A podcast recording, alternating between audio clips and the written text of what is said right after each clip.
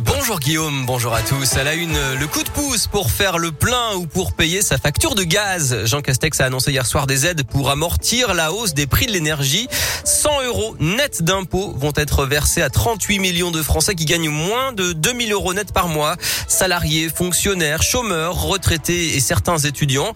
Cette prime classe moyenne sera versée entre fin décembre et le début de l'année prochaine.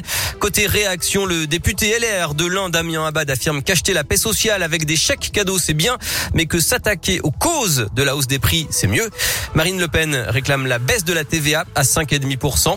C'est trop peu, c'est trop tard pour l'écologiste Julien Bayou qui réclame des investissements d'urgence dans les transports en commun et la rénovation pour baisser les factures. Alors une prime de 100 euros, est-ce satisfaisant? D'après vous, c'est la question du jour sur radioscoop.com. Dans l'actualité, l'affaire de la sextape de Mathieu Valbuena. Le procès doit se terminer ce soir. 10 mois de prison avec sursis et 75 000 euros d'amende ont été requis hier soir contre l'attaquant des Bleus, Karim Benzema. Le jugement est donc attendu dans la journée. Coup d'envoi ce vendredi de la campagne de vaccination contre la grippe pour les plus de 65 ans, les femmes enceintes et les soignants.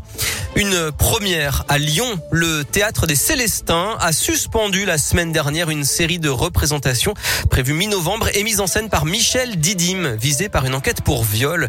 Une vingtaine de comédiennes ont dénoncé ces gestes déplacés, ces remarques sexistes dans une enquête du journal Libération.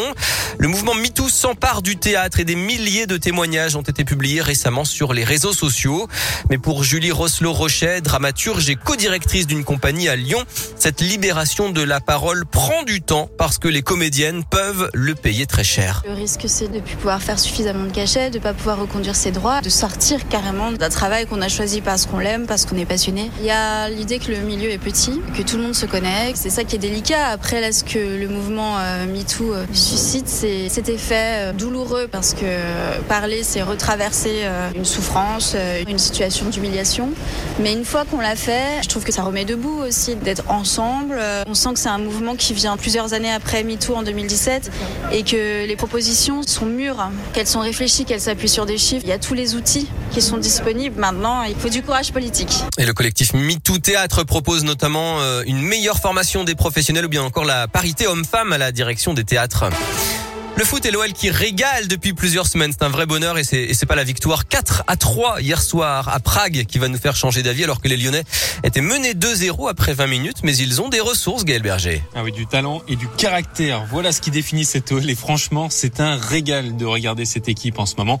Même quand on a l'impression qu'elle se noie comme hier soir en début de match, même si certains joueurs comme Léo Dubois et Maxence Cacré ont été laissés au repos, rien ne semble l'atteindre. Les Lyonnais ont tranquillement laissé passer l'orage, puis ont retrouvé leur esprits ont fini par rouler sur leur adversaire avec un duo Lucas Paqueta, Karl Toko et Cambi. Encore une fois, brillant, mais c'est bien parce que le collectif est huilé que les attaquants peuvent briller.